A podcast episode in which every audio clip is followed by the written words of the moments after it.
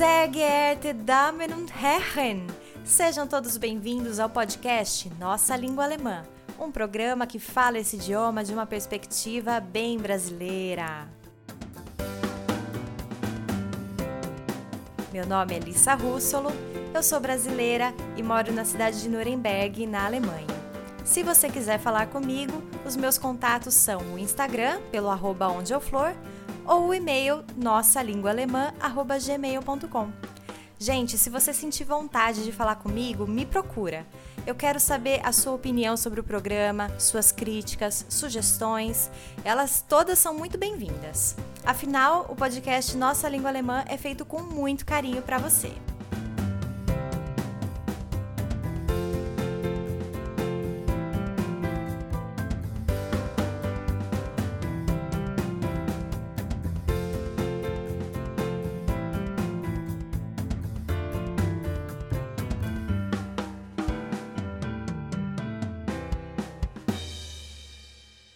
Ai, gente, vocês nem imaginam o tanto que eu tô feliz gravando esse episódio de hoje, viu?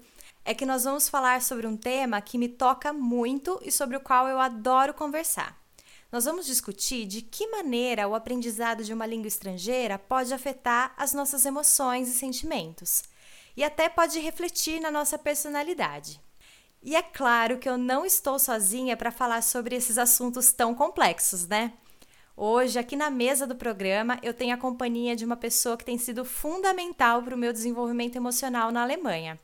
A Camila Maciel Polônio é psicóloga clínica e se tornou uma amiga e companheira muito importante na caminhada com o idioma alemão. Por isso, desde que eu criei o podcast, eu já vinha sonhando com o dia da gravação desse programa aqui. Camila, fala um oi para os nossos ouvintes, conta um pouquinho sobre você para eles. Oi, emocionada. Bom, eu sou Camila, eu tenho 35 anos, nasci em São Paulo, mas morei quase a minha vida inteira na cidade do Neiva do Céu. Não conheço essa cidade, nunca tinha ouvido falar. Você não conhece essa história da Neiva do Céu? Não. Ah, me dá um Google, Lissa, por Deus. Jura? É tão famosa é, assim? Tipo, todo mundo que tá me ouvindo sabe que é Neiva do Céu. Então tá bom, eu tô por fora. bom, eu sou casada com o Fábio, mãe do Marco Antônio, sou psicóloga clínica na abordagem junguiana, quase analista. Dentro de alguns meses me tornarei analista internacional. Hum. Sou uma amante de livros, vejo sempre o copo meio cheio e vivo tranquilamente sem televisão. Que apresentação mais linda, Camila, adorei. E vocês já viram, né, ouvintes? O podcast Nossa Língua Alemã tá ficando sério. Tem até psicóloga aqui para trazer uma visão profissional sobre o assunto. Mas claro que a gente não vai abrir mão da leveza com que a gente trata os assuntos que envolvem o aprendizado de um novo idioma. Então, Camila, você tá nervosa com a gravação? Eu tô. Vamos nos divertir um pouco então no quadro Quebra-Gelo para ver se a gente quebra esse nervosismo. Vamos. Quebra-Gelo. Para quem ainda não sabe, o quadro Quebra-Gelo é fixo aqui no programa e sempre traz algum tipo de brincadeira com o idioma alemão para quebrar o gelo tanto do microfone como também com o idioma, né? Nesse episódio, como nós vamos abordar bastante aspectos da nossa comunicação é, como uma forma de expressar sentimentos e personalidades, eu pensei de brincar com algumas expressões alemãs bem específicas e de difícil tradução para nós brasileiros, mas que provavelmente fazem parte da personalidade de muitos alemães e podem ser até ferramentas para eles expressarem sua forma de ver o mundo. Então é o seguinte. Eu escolhi três dessas palavras que eu acho difícil de traduzir e, enfim. A Camila não sabe o que essas palavras significam e ela vai ter que adivinhar. E ela fez a mesma coisa. Ela escolheu três palavras alemãs com uma tradução bem específica que eu ainda não conheço e vamos ver como é que a gente se sai aqui na dedução. Tudo pronto aí, Camila? Tudo pronto. Então vamos lá. Quer falar primeiro a sua palavra? Pode ser. Então eu vai começo, lá. Então, vamos lá. Torchulus panic. Meu Deus, peraí, peraí, peraí. Repete essa palavra para mim que eu não entendi. Torchulus panic. Ok. Você tem alternativas aí de tradução? Três alternativas. Letra A. Hum, Pânico de lugares fechados. certo. Letra B. Deixar o bonde passar. Letra C. Medo de perder o bonde. Ai, eu acho que é medo de perder o bonde. Nossa, acertou. Você jura que os alemães têm uma palavra pra medo de perder o bonde? É no sentido de perder algo importante. Ah, entendi. Então é uma, uma expressão figurada, vamos dizer. Isso, isso. Ah, gente. Você pode repetir a palavra para os nossos ouvintes? Toschulus Panic. Super fácil, né, gente? Tranquilo. Camila, sua vez de adivinhar a minha palavra. Então vai. Der Ohrwurm. Der Ohrwurm. Nossa. Letra A. Infecção na orelha causada pelo uso excessivo de fones de ouvido. Letra B. Música chiclete que não sai da cabeça. Letra C. Expressão coloquial para se referir àquela sujeira caramelada que dá para ver de longe no ouvido de algumas pessoas. Que nojo, eu acho que é isso. Eles devem ter uma palavra pra isso. Não, é a letra B. Nossa, você é muito criativa. Eu jamais em falar um negócio desse. Olha, der Ohrwurm junta as palavras orelha e verme. E aí é aquela música, é um verme que não sai da nossa cabeça, aquela música chata, que sabe, que você fica cantando por dias. Ai, sei, tenho várias. Ai, não é divertido? Demais. Mas, gente, eu sou um fiasco nisso. Não, Vamos. não, não, Camila. Ó, não. Vamos lá, se- fala a Vamos. sua próxima palavra pra mim, então. Dreikäserohr. Dreikäserohr. Hum, eu acho que eu nunca ouvi essa palavra, meu Deus. Ah. Vai lá. Chulé. B. Moleque. C. Três queijos de altíssima qualidade. Ai, Dreikäserohr. Então, ao- nossa, se eu for meio que ao pé da letra, eu vou na alternativa C. Não. Jura? O que que significa isso? Moleque? Mas é tipo menino, moleque? Não. Ah, seu moleque. É tudo assim. Nossa, gente, mas por quê? Sei lá, pergunta pro Léo, porque foi ele que me falou. Nem noção. Gente, eu acho que é uma palavra que eu jamais vou colocar no meu vocabulário de alemão, porque ela é tão comprida que até eu querer falar isso aí, Deve ter uma sigla pra isso. sim, os alemães têm pra tudo, Deve né? Ai, ai. Bom, vamos lá então. A minha próxima palavra pra você é der Kummerspeck. Der Kummerspeck. Hum. Letra A. Sentimento de arrependimento que as pessoas sentem, né? Sentimento e sentir que as pessoas sentem ao comer algo calórico que não deveriam. Letra B. Carne, geralmente de porco, de origem desconhecida e que provavelmente vem de pecuaristas que maltratam seus animais. Letra C. Nome que se dá à comida que a gente come para afogar as mágoas. Essa daí, C. Acertou! Parabéns! Der Kummerspeck. Aquele pote de sorvete que você abre em frente à televisão para afogar as mágoas.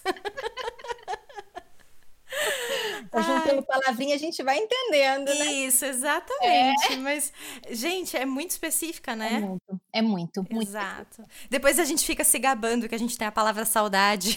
Exato. Não, e detalhe, depois a gente vai conversar sobre isso, sobre vocabulário e essas expressões todas. Exato, exatamente. Vamos lá. Vai, Agora sua, vai pra minha vez. A Isso. última. a sua última palavra, então. Pantoffelheld. Pantoffelheld. É. Não sei. Vai lá, as alternativas, então. A. Pau mandado. B. É. Bancar o herói. C. Dar uma chinelada. Dar uma chinelada. Não, Não? não. Pau mandado. É o, é o lance que eles usam muito pra falar quando é um herói de pantufas. É o homem que é o pau mandado da mulher. Gente. Ai, agora eu tô conseguindo até ver esse personagem aqui na minha frente. Enfim, estamos aí. Caramba, que diferente, né? Pantufa e. Pantufa. Herói de pantufa. Sim, sim. Uau, que visão de mundo diferente, né, Camila? Bem diferente. A gente fala que é pau mandado e eles falam que é o herói de pantufa. É porque eles usam muito, né? Exato. Sim. Adorei essa palavra, acho que foi a minha preferida até, até agora. É, eu também. Bom, minha última palavra para você é Der Erbsenzähler. Der Erbsenzähler. Hum. Letra A. Pessoa excessivamente perfeccionista que vive fazendo tempestade em copo d'água para detalhes insignificantes. Nossa. Letra B.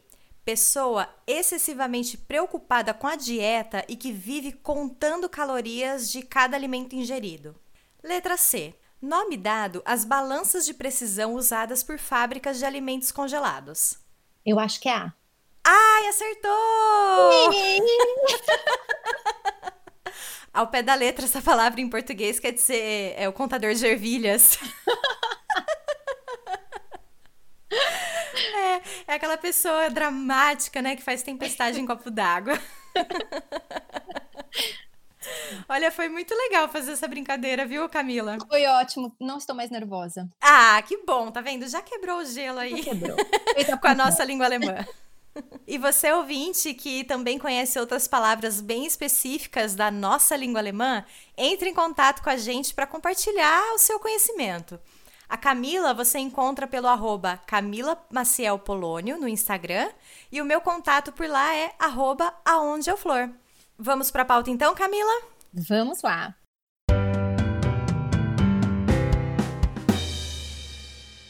Camila, antes da gente começar a falar sobre língua estrangeira e personalidade, você poderia contar um pouquinho pra gente sobre a sua trajetória, a trajetória de vocês como família até a Alemanha?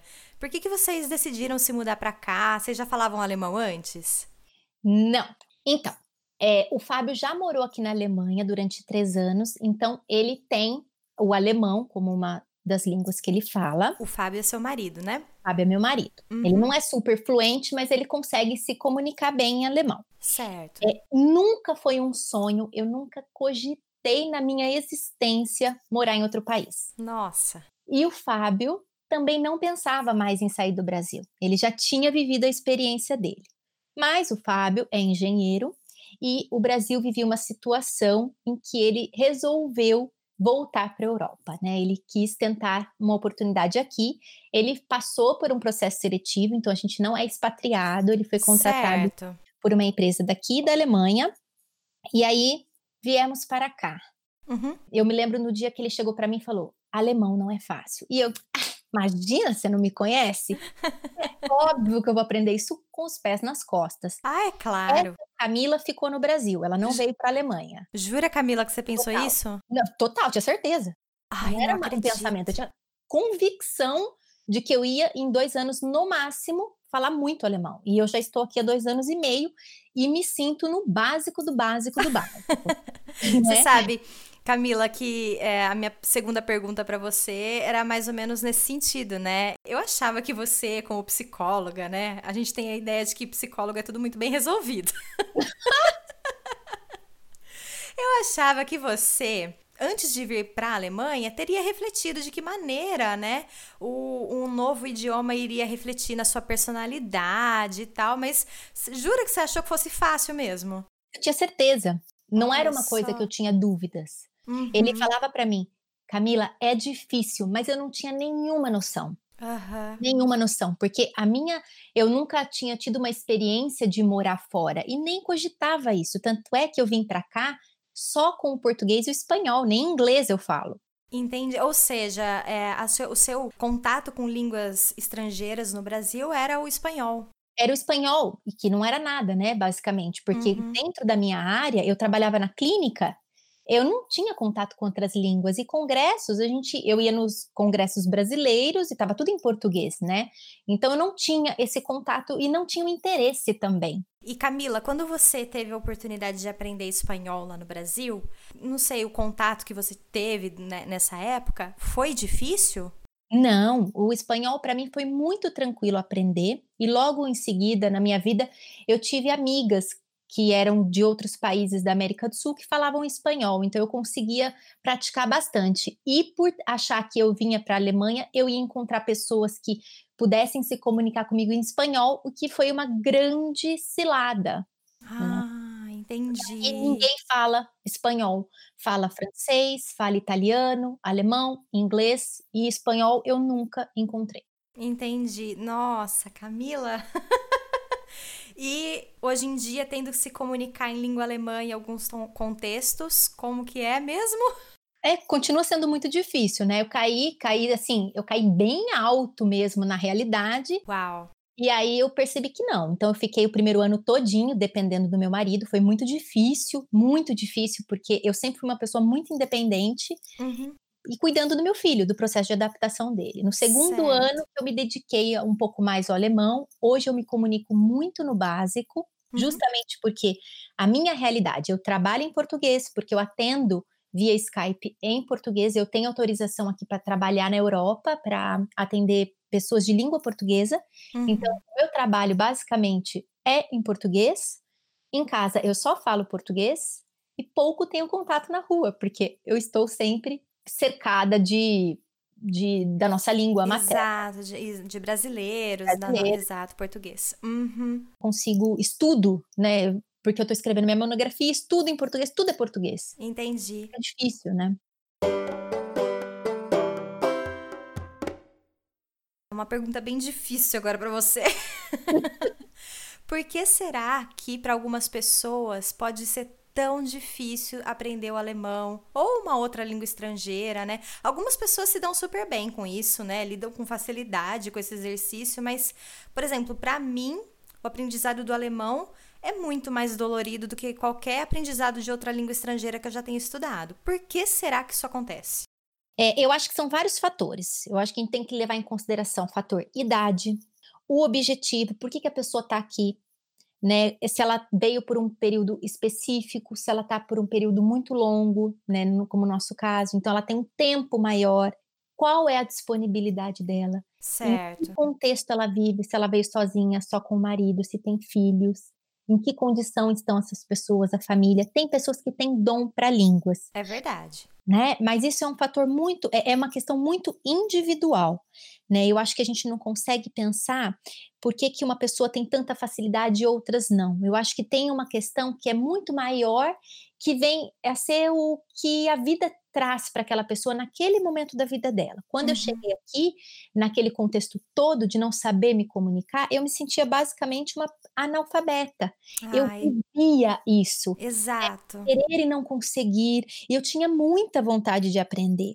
Parece que a gente volta a ser criança, mas é, criança num sentido pejorativo, né? De a gente é. se sentir inferior aos falantes de alemão aqui, né? É, e aí a minha realidade de vida, porque eu estava totalmente focada na adaptação do meu filho, me fez não estar tá totalmente focada ao alemão. Então, uhum. para mim, por exemplo, aprender a língua alemã foi se tornando um pouco mais complicado do que, por exemplo, o espanhol, que é uma língua completamente é, próxima da língua portuguesa. Exato. A gente reconhece o tom, a sonoridade. O alemão é muito diferente. É, é. é a língua ela diz muito da cultura daquela. Demais, demais.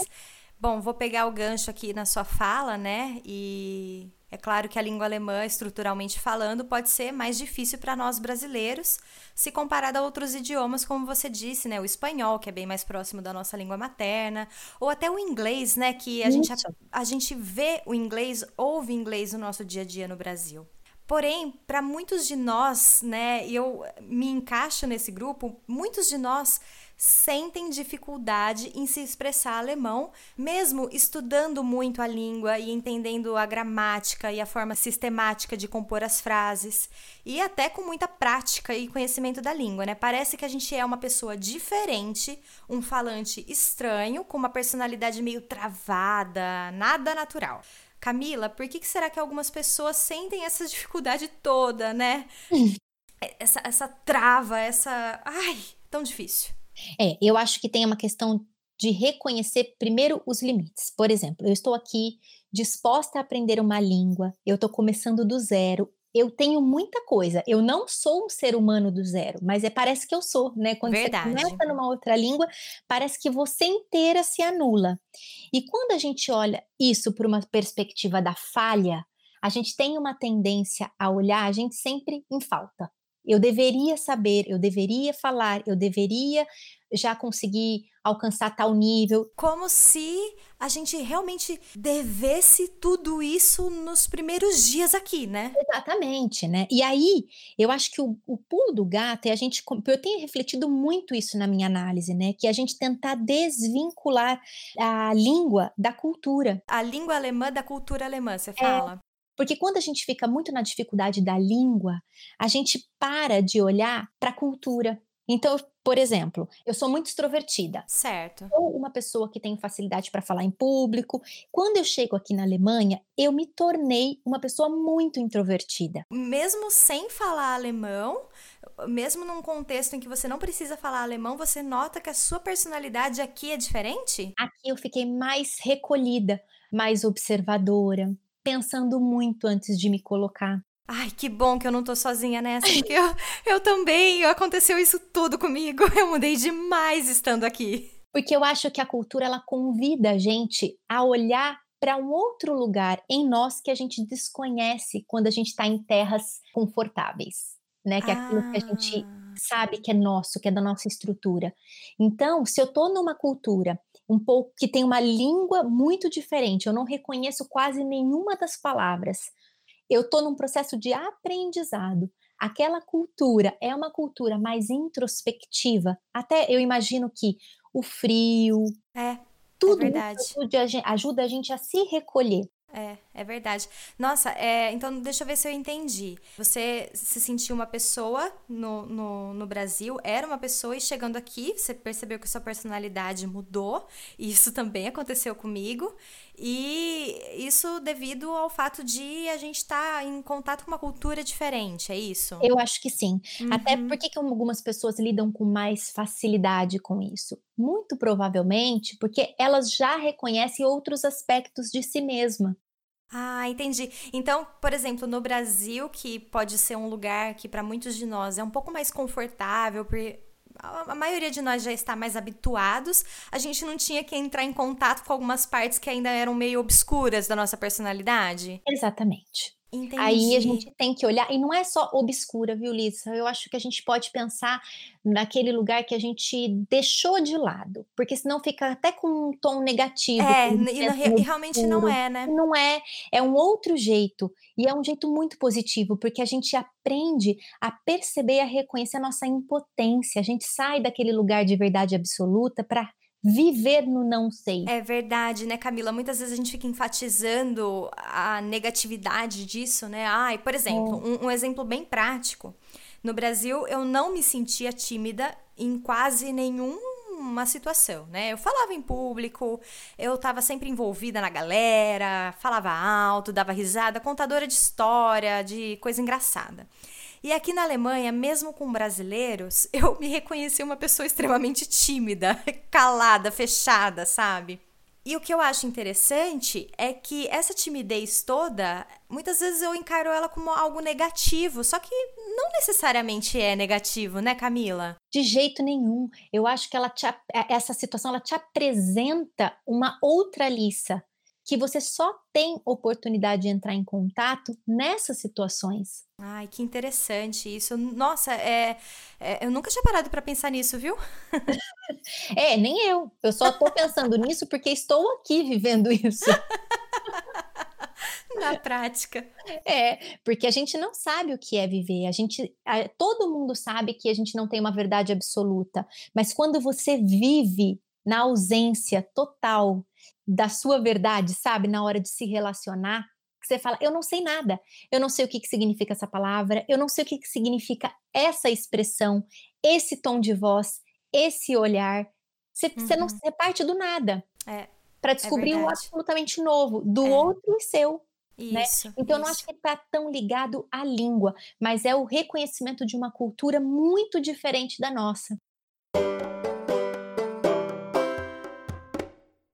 Você está falando de cultura alemã, né? E de que maneira essa cultura pode mexer aqui com a nossa personalidade.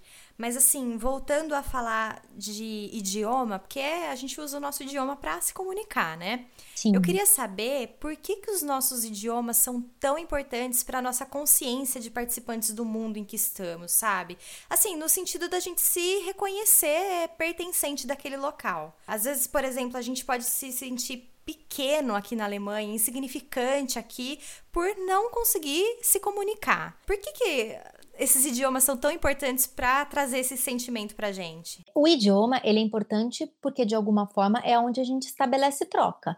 Né? Uhum. A gente se faz conhecer através da fala. Uhum. Isso é muito importante, né? A gente está num, num lugar em que a língua é outra e para o outro alcançar você e você alcançar o outro, a linguagem acaba sendo o canal. Quando a gente entra nesse sentimento de estou muito pequeno, sou um ser insignificante aqui, isso fica muito evidente a nossa falta de proteção. A comunicação, quando ela não existe, a gente fica com a nossa guarda completamente aberta. Verdade. Então, se o outro usa de um tom de ironia, talvez a gente não perceba. Ou talvez uma guarda completamente levantada, no sentido de tô me defendendo. Sim, só que aí você não sabe nem do que você está se defendendo. é verdade. Muito mais fácil a gente pensar que a gente está com a, a, a, a, Nós vamos levantar essa guarda quando a gente tem um pouco de reconhecimento da língua. Uhum. Porque se você não tem nada, você não parte do princípio que a pessoa está te agredindo. Quando você entende um tom de ironia ou um tom um pouco mais ríspido, aí você se defende. Por exemplo, quando eu estava aqui, eu tinha zero de alemão, zero. Eu estava no parque com o Marco Antônio brincando, ele chegou aqui com quatro anos quando é, estávamos brincando ali, ele falava muito pouco alemão, quase nada. Não tinha três meses que a gente estava uhum. aqui. E ele estava brincando e tinha claramente algumas mulheres ali que não estavam gostando muito da nossa presença. Isso eu percebi Ai. pela comunicação corporal delas. Que horror! De muita observação, de muito olhar, de encarar, de fazer cara feia, de tirar o filho dela perto do Marco Antônio.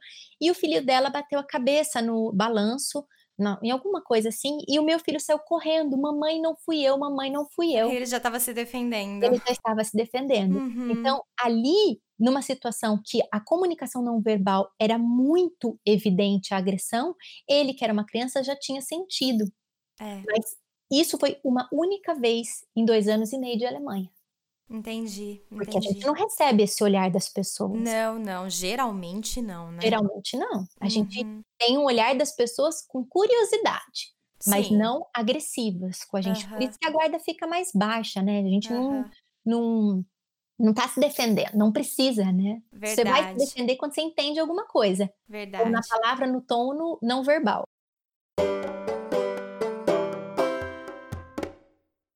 Bom, e outra coisa que eu noto é que alguns brasileiros, com outros brasileiros, quando eles têm a oportunidade de falar português, em grupos de brasileiros na internet, por exemplo, as pessoas se tornam muito arrogantes ali uns com os outros com o idioma materno. Será que isso também é um reflexo do, do que está acontecendo com essa pessoa aqui na Alemanha, de estar tá se sentindo não pertencente à cultura, e aí quando ela pode se expressar, ela Será que faz algum sentido isso também, Camila? Eu acho que sim, eu acho que cada um tem a sua história aqui na Alemanha, né? Cada um uhum. no país novo que você vai viver. Eu percebo que quando eu vim para cá, um dos conselhos que eu recebi foi esse: se afaste de brasileiros para você eu... poder aprender o alemão melhor. Eu também ouvi isso. Tem um sentido lógico? Tem um sentido lógico. Tem uma lógica para mim em termos de sentimento? Zero. Uhum. Eu sou uhum. uma pessoa que preciso de relacionamento. Eu também. De afeto. Eu também. então, eu, logo quando cheguei aqui, fiz o meu grupo de amigas brasileiras e latinas, né? Eu tenho uma amiga colombiana uhum. e a gente se uniu. Agora, eu também passei por uma situação que eu fui para uma festa com o meu marido e nessa festa uma brasileira mais velha chegou para mim no meio da música e falou assim: é, vamos cantar. E eu falei, ah, eu não vou cantar, tava super envergonhada, não sei cantar. Posso imaginar. Era uma música, era uma, alguma música MPB. Aí ela falou assim para mim, rindo da minha cara: Ah, você só entende de pouquinha na garrafa. Ai, que comentário inapropriado. Como diz, hora, como eu... diz a Sandra Nemberg, que deselegante. Total. Naquela hora eu pensei, gente, o que eu estou fazendo aqui? E aí eu pude entender o porquê desse conselho. Então eu imagino que existam brasileiros aqui que devam ter sido, de alguma forma, eles deve ter acontecido alguma coisa, que eles se sentiram machucados, ou a experiência deles, ou eles quiseram, né, dentro de um estigma do que é o alemão, hum. ah, o alemão é grosso, o alemão é direto, o alemão é frio, o alemão é seco, são todas imagens construídas, né? As é. pessoas não pensam como são seres humanos que têm uma cultura diferente. Pensa, os alemães são assim né? E esse é um risco que a gente corre, porque a gente coloca como eles sendo as pessoas grosseiras e nós não.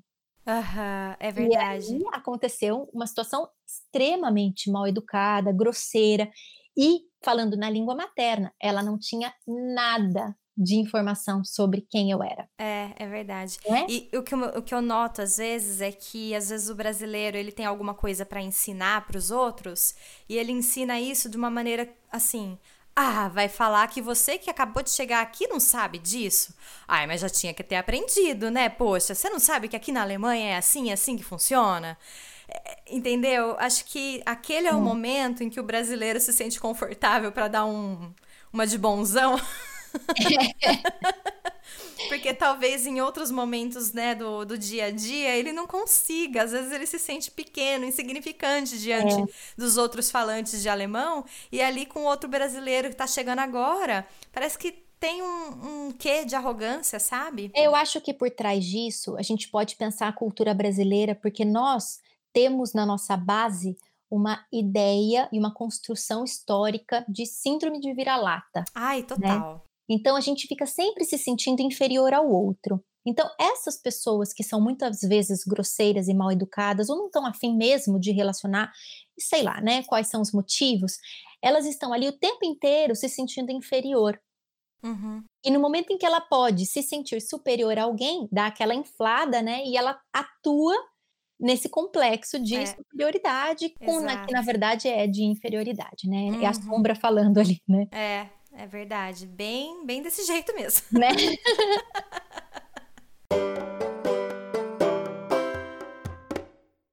E Camila, o que, que, pode acontecer com um falante que não consegue mais expressar os seus sentimentos? Que impactos esse sentimento de nó na garganta pode trazer para o dia a dia de uma pessoa? Posso dar um exemplo? Claro. Quando eu cheguei na Alemanha, tudo para mim era novidade e eu adorava, adorava, né? Ia na esquina, via um pinheirinho cheio de neve e achava a coisa mais linda, tirava foto, mandava para a família. Ia no supermercado comprar pão, achava maravilhoso aquela tecnologia de você apertar o botão e o pão cair. tudo, tudo era sensacional, né, nessa época.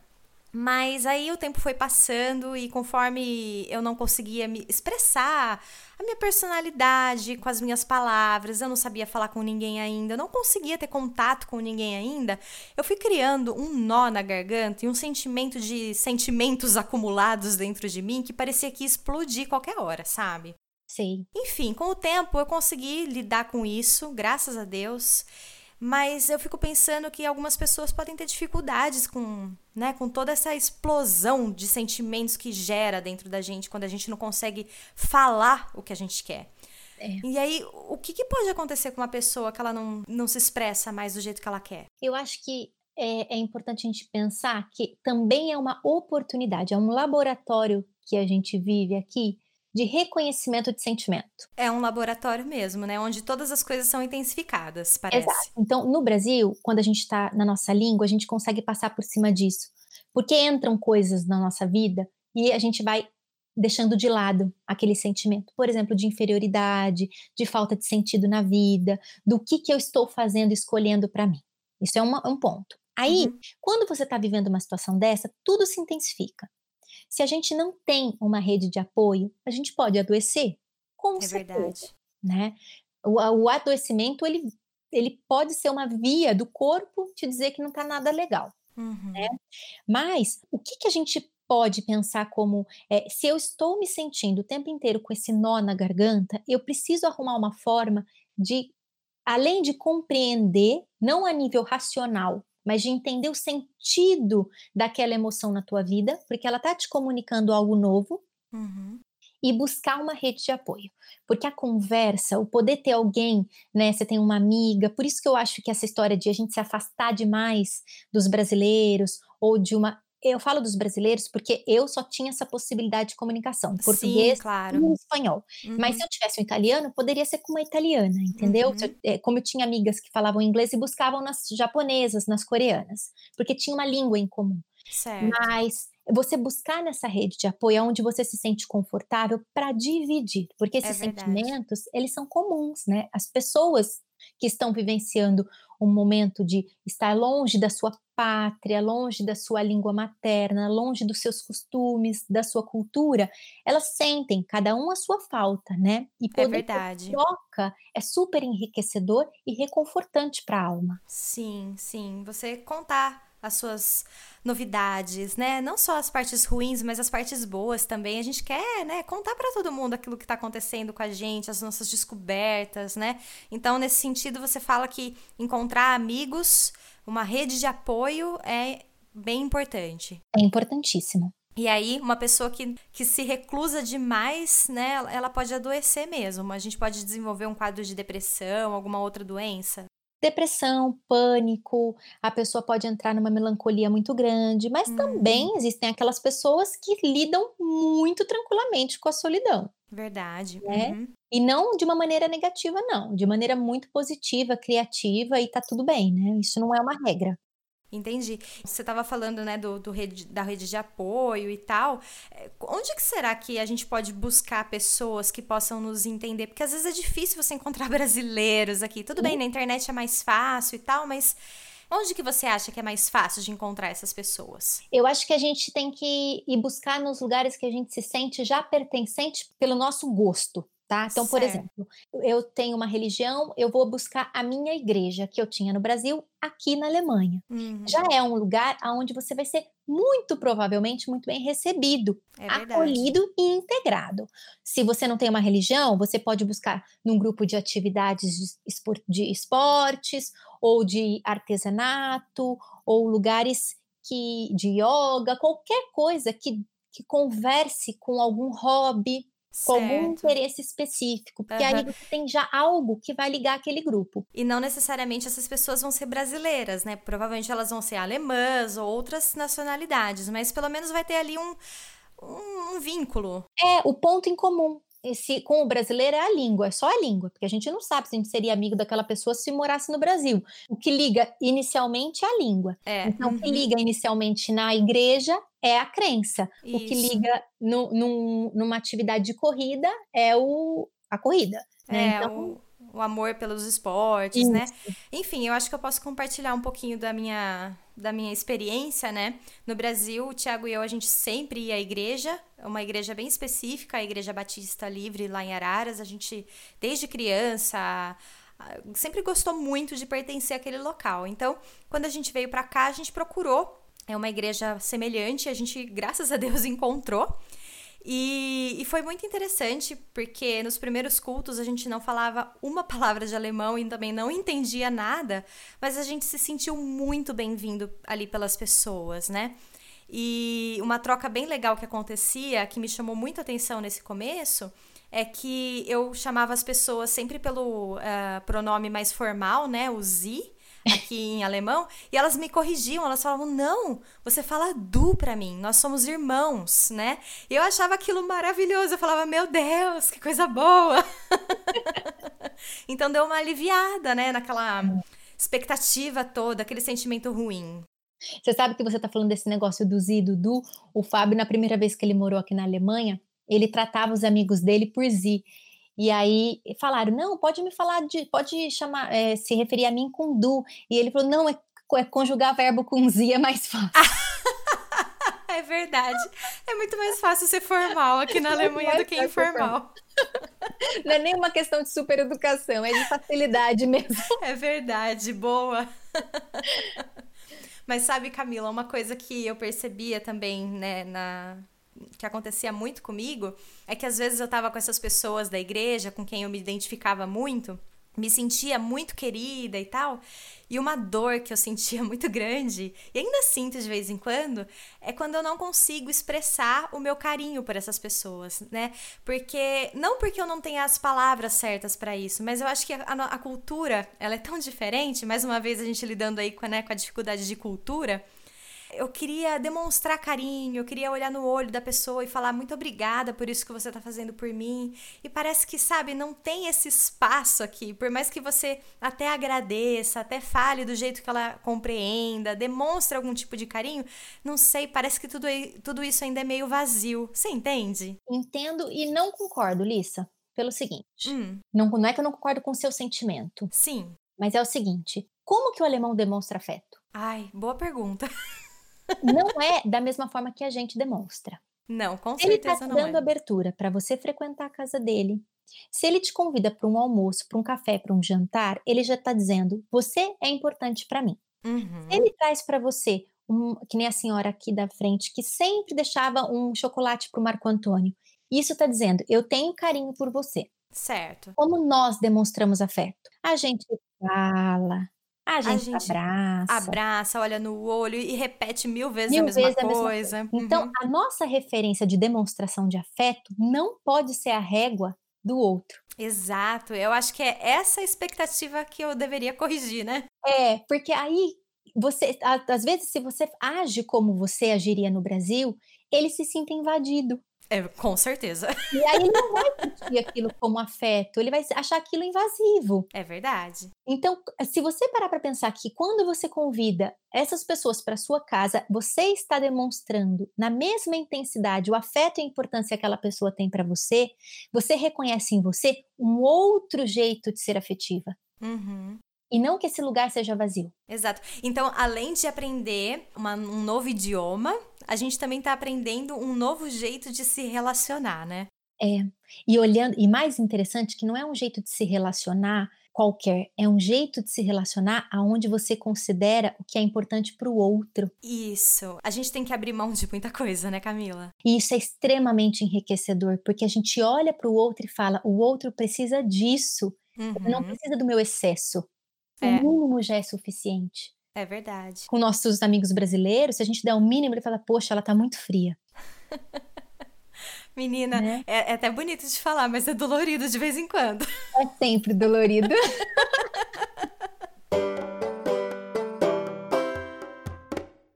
E passando para uma outra questão que eu também gostaria de falar com você, Camila, que é a parte da autoestima, né?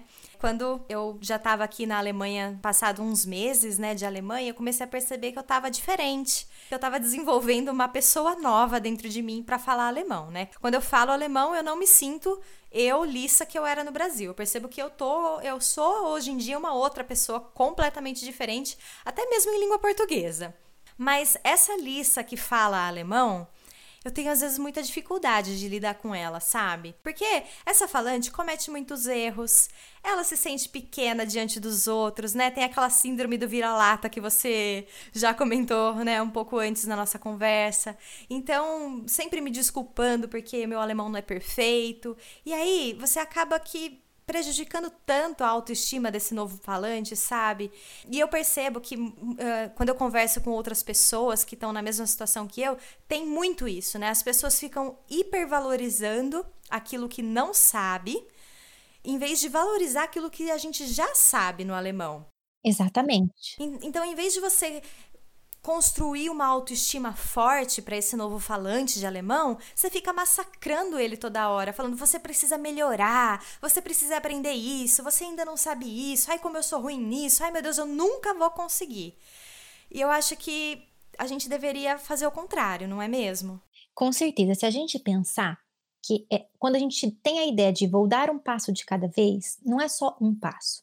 Cada passo é um grande passo a gente não sabe nada, absolutamente nada. Uhum. Aí você pega o bloquinho de sei vocabulário da escola, então você consegue se comunicar ali. Mas eu não sei do contador, do médico, do supermercado, da política. Do... Você nunca vai alcançar isso só morrendo e nascendo aqui na Alemanha. Então, ou muitos anos vivendo aqui. Sim. É um processo, né? E aí eu acho que é interessante a gente pensar. Nós falhamos no Brasil também, mas lá é mais fácil ter um contra-argumento, fica, a gente fica numa falsa ideia de verdade absoluta. Então, É. eu sei, eu sei, eu sei. Eu sempre sei alguma coisa. Aqui, nós temos que aprender a generosidade voltada para a gente e um reconhecimento tanto da impotência quanto do não saber. Certo. É começar a aprender a conviver com esse não saber e com o desconhecido. E nesse momento, apesar de gerar muita angústia, é altamente enriquecedor, porque a gente passa a ter uma postura mais humilde na vida. Uhum, né? com eu sei que certeza. eu não sei. E tá tudo bem.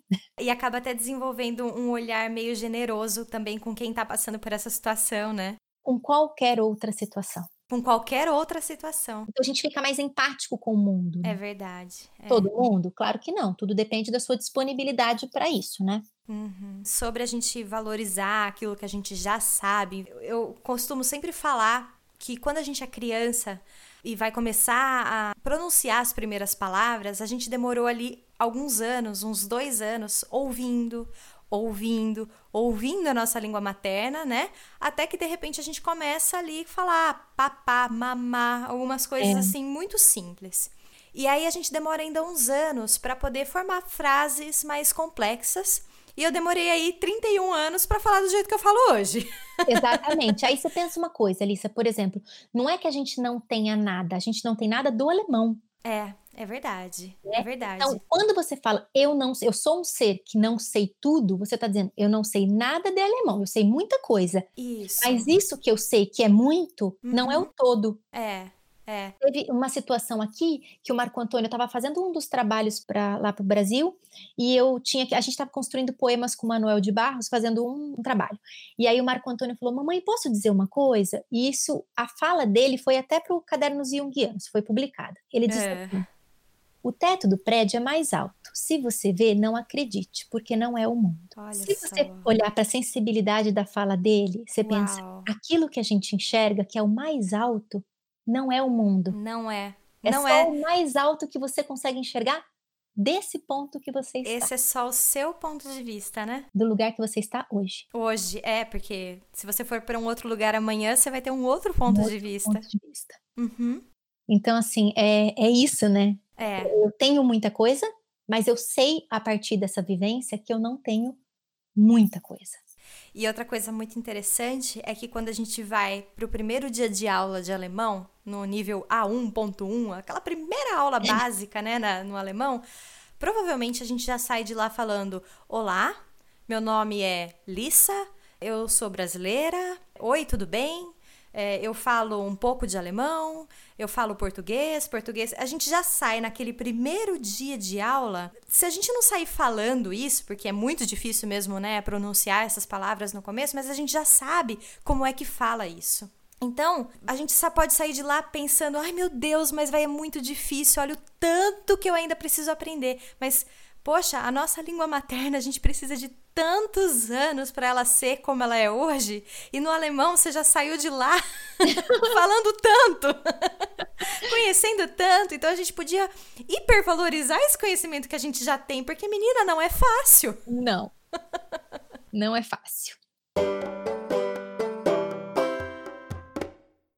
Bom, estamos aqui falando um monte de alemão, né, de idioma estrangeiro, né, Camila? Mas eu queria saber do nosso idioma materno, a língua portuguesa, diante dessa questão toda com a nossa língua alemã.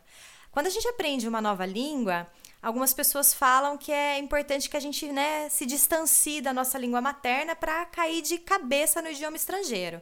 Você concorda com isso? Então, de novo, eu acho que isso é muito individual, depende do objetivo que você tá nesse país, né? Se você Uhum. pensar como língua alemã, se você veio para cá para ficar um ano e se você quer aprender o máximo possível, você precisa se distanciar da língua materna. Mas se você vem para ficar, o aprendizado gradativo, ele pode ser muito rico se você juntar, conectar com apoio emocional. Né? Então, o apoio emocional vem muitas vezes da nossa língua materna. É verdade. Então, a gente se isolar completamente pode trazer um adoecimento. Mas, de Uhum. novo, isso depende muito do perfil e da necessidade de cada um. Concordo com você. E eu lembro que numa das trocas de áudio que a gente fez já, a Camila e eu trocamos muitos áudios, viu? é, você me disse, né, para eu valorizar o português que eu já tenho, né? Porque às vezes eu tô aqui falando com um alemão, pensando, né, em me desculpar para ele porque eu não consigo falar do jeito que eu gostaria, só que ele também não fala o meu idioma materno. Exatamente. então, então eu já tô sendo muito generosa com ele em estar tá aprendendo o idioma dele. Sim, sim, sim. E para finalizar, Camila, como será que a gente consegue trazer alguns traços do nosso idioma materno, da nossa personalidade de falante português brasileiro para nossa língua alemã? Tem algum jeitinho da gente colocar esse jeitinho brasileiro para dentro do alemão que a gente fala? E você acha que isso é importante? Eu acho o seguinte, vamos começar pelo ponto 1. Um. Quando você decide vir para um país, você precisa se enquadrar no sistema de regras, né, no sistema social. Uhum. A gente precisa reconhecer e entender que aqui tem algumas regras que precisam ser obedecidas. Eu não posso chegar e falar, ah, que besteira ficar aqui nesse canto da escada rolante, né? Eu fico onde eu quiser. Eu não posso. Eu tenho que respeitar essa questão do sistema, como Sim. funciona essa sociedade. Isso é extremamente importante para a gente não ficar achando que eu chego aqui, sou brasileira mesmo e eles vão ter que me engolir, porque isso é uma falta de respeito. Concordo. Né? Então, acho que a gente tem que reconhecer as regras, validar e internalizar. Mas tem um outro lado que é eu vou me adaptar com respeito ao outro e preciso me adaptar com respeito a mim. Uhum. Eu não posso só respeitar o outro. A gente tem um tom de fala muito alto, a gente fala alto. E a gente levou o Marco Antônio no otorrino, porque ele fala alto. E o otorrino disse assim: ele não tem problema de audição. Ser brasileiro não é um problema. Ai, eu já quero o contato desse seu médico aí. Só que Aqui, algumas professoras pontuaram isso. Ele fala muito alto, precisa ver se não tem problema de audição. Não, a gente só fala, a gente fala, né? Mas, no, então assim, você vai para um restaurante pequeno alemão, você não vai ficar falando alto, mas eu, se eu quero falar alto, eu vou para um restaurante italiano onde eu me sinta melhor. Sim. Então, o que, que eu penso sobre essa questão de trazer o nosso jeito para o jeito de falar alemão, para estar, para viver na Alemanha, né? Uhum. A gente enquadra dentro das regras, mas a gente não pode enquadrar nossa alma. Né? Hum. Senão a gente morre, a gente começa a se mutilar. Sim, Adaptar verdade. sem perder a alma. Eu mando mensagem para as minhas colegas alemãs e eu não mando beijinho com coração porque eu ainda não tenho esse nível de intimidade, mas eu nunca mando sem uma florzinha. Certo, certo. Esse é o meu jeito. Faz parte de você. Eu não posso só colocar LG Camila e ficar em paz com isso. Não vou. Uhum. em paz com esse cumprimento sem trazer o meu tom de cor né, de vibração, de energia, de afeto. É, comunicação é troca, né? Elas é. estão ali te ensinando sinais da cultura alemã e você também está passando Isso. da sua personalidade para ela. Tem essa troca, né? Então, é. se não, não tiver a Camila, a essência da Camila, não é, é qualquer é coisa troca. se comunicando menos você. Não é troca. E isso a vida ela vai te exigir lá na frente, porque isso acontece muito se eu me adapto, me adapto, me adapto, chega um momento que eu não me reconheço mais. É verdade. E aí aconteceu a mutilação da sua alma, e aí você tem todo um trabalho de se reencontrar, e aí você já não sabe aonde está o seu fio perdido. Uhum, né? E aí você ficar trabalhando aí muito tempo e se debruçando e debruçando em, em momentos e, e, o, que, que se, o que, que precisa ser resgatado, né? É isso aí. Chegando ao fim mais este episódio do podcast Nossa Língua Alemã. E eu espero que você, ouvinte, esteja se sentindo bem abraçado por essa conversa tão importante que nós tivemos hoje aqui com a Camila. E claro, se você quiser continuar essa conversa lá com a gente, pode nos escrever sempre que quiser. Repetindo, as nossas formas de contato são arroba aondeeuflor e arroba Camila Maciel Polônio pelo Instagram. Eu também respondo pelo e-mail nossalinguaalemã@gmail.com. Camila, muito obrigada pela conversa boa que nós tivemos hoje. Você está sempre convidada a voltar aqui mais vezes, tá bom? Eu que agradeço, Lissa. Você sabe que você é uma pessoa muito importante para mim. E é engraçado que a gente ainda não se conhece pessoalmente, mas a gente tem uma conexão e eu falo, Alice é uma das minhas melhores amigas que eu fiz aqui na Alemanha. Eu falo a mesma coisa, Camila é uma das minhas melhores amigas que eu fiz aqui na Alemanha. Foi uma delícia falar com você. E se vocês tiverem alguma dúvida, vocês podem me escrever lá no Instagram, que eu vou responder com o maior carinho. Se vier através de você também, Lissa, você pode me passar tá que ótimo. eu vou responder. Tá ótimo, Camila. Muito, muito obrigada. Obrigada a você também, ouvinte, pela sua participação até aqui. Um beijão e até o próximo programa. Tchau. Tchau.